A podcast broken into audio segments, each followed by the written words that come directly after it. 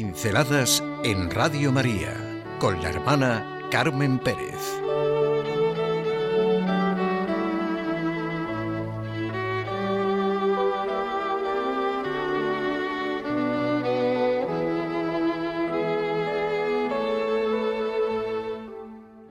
¿En qué dinámica quiero entrar? En una fiesta, como es la de San Francisco Javier, sentimos de una manera especial la invitación del jesuita, Papa Francisco, hoy es evidente decirlo que es jesuita, en su carta La alegría del Evangelio. Invito a cada cristiano, en cualquier lugar y situación en que se encuentre, a renovar ahora mismo su encuentro personal con Jesucristo, o al menos a tomar la decisión de dejarse encontrar por Él, de intentarlo cada día sin descanso. La alegría del Evangelio llena el corazón y la vida entera de los que se encuentran con Jesús. Quienes se dejan salvar por Él son librados del pecado, de la tristeza, del vacío interior, del aislamiento. Con Jesucristo siempre nace y renace la alegría. Este es el comienzo.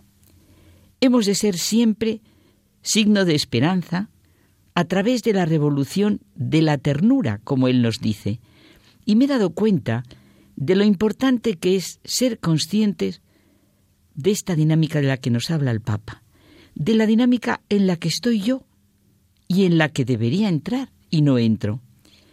Estamos sumergidos de lleno en nuestras inquietudes, preocupaciones, tensiones de la vida y quizá no somos conscientes del origen de nuestras reacciones, incluso del origen de nuestro malestar y falta de ánimo, de nuestros problemas en el trato con los demás. Hay una expresión castellana muy gráfica, entrar al trapo. Entramos al trapo en cosas importantes y también en cantidad de situaciones y conversaciones que se vuelven contra nosotros. Respondemos a estímulos externos y precisamente entramos de la manera que otros desean que lo hagamos. Pero lo realmente vital es algo tan sencillo como ser conscientes o hacerse consciente de en qué dinámica vivo. Basta con ver lo que hago, mis reacciones, mis intereses. Los estudiosos de la conducta humana hablan de la importancia de un enunciado de mi misión personal. Ser consciente de los valores y principios que de hecho dan consistencia a mi vida, a mi ser, a mi obrar. No es difícil comprender la importancia de que todo en nuestra vida tiene una finalidad y un significado. Es necesario vivir el día a día, el momento al momento con valores que dan sentido a la vida. No es difícil darse cuenta, en las circunstancias concretas y sencillas, de lo importante que es ser consciente de las propias actitudes y respuestas, de la dinámica en la que es bueno que esté y a la que nos invita el Papa Francisco y en la que me daña literalmente estar, la que no me hace bien. Hoy un testigo de la talla de San Francisco de Javier nos ayuda. Francisco Javier, el impresionante misionero jesuita, miembro del grupo de amigos, precursor de la Compañía de Jesús y estrecho colaborador de su fundador Ignacio de Loyola. Francisco de Javier, el apóstol de las Indias, el gigante de la historia de las misiones, un hombre de corazón grande, y que fue lo que fue porque entró en la dinámica de amistad de Jesucristo, de su ternura. Por eso, la alegría del Evangelio llenó su corazón y su vida entera. El historiador Walter Scott comentó de él el protestante más rígido y el filósofo más indiferente no pueden negar que supo reunir el valor y la paciencia de un mártir con el buen sentido, la decisión, la agilidad mental y la habilidad del mejor negociador que haya ido nunca en embajada alguna. Yo necesito hoy lo más sencillo, el cómo empieza todo en la vida. Estaba en la Universidad de París y tenía como compañero de residencia a Pedro Fabro, del que se hace muy amigo. Se repite aquí la afirmación de Benedicto XVI. Hemos creído en el amor de Dios. Así puede el cristiano expresar la opción fundamental de su vida.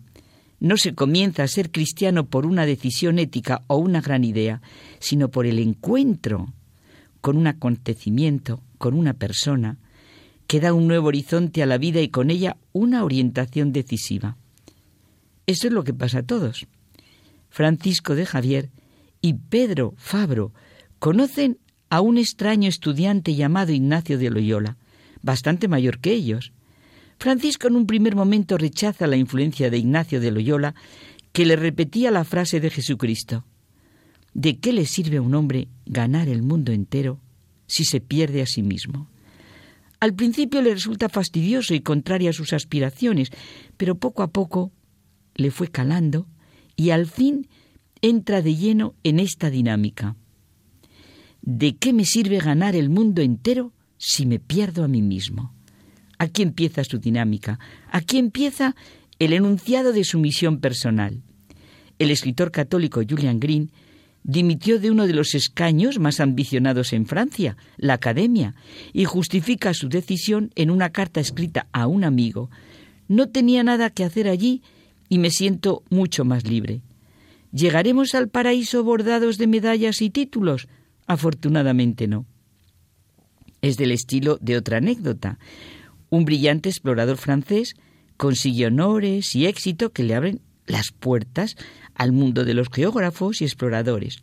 Cuando vuelve a Francia, recibe la acogida cariñosa de su familia.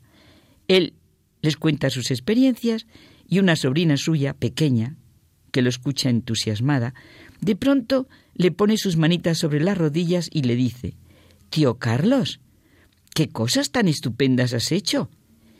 ¿Y por Dios qué has hecho? El tío Carlos se queda sin palabras ante la inocente pregunta y le cala hasta dentro esta pregunta que ya tenía una tierra buena para germinar.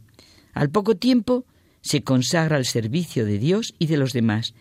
Entra como Julian Green y Francisco de Javier en otra dinámica. Quiere gritar también la alegría del Evangelio con toda su vida en un gran respeto de la cultura y la fe de aquellos en medio de los cuales vive. Quiere ser lo bastante bueno para que ellos digan, si tal es el servidor, ¿cómo será entonces el maestro? Este hombre fue Carlos de Foucault. Ante tan maravillosos testimonios, hoy me pregunto, y les invito a ello, ¿en qué dinámica estoy?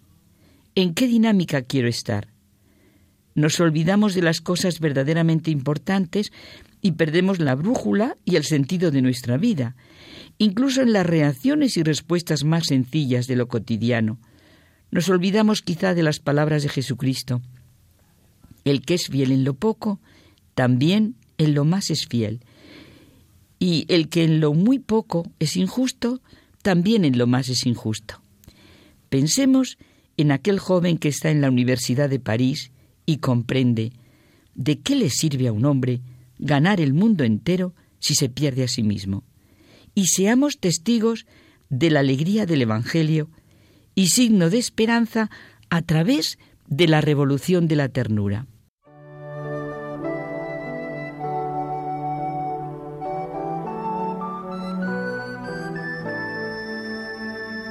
Pinceladas en Radio María con la hermana Carmen Pérez.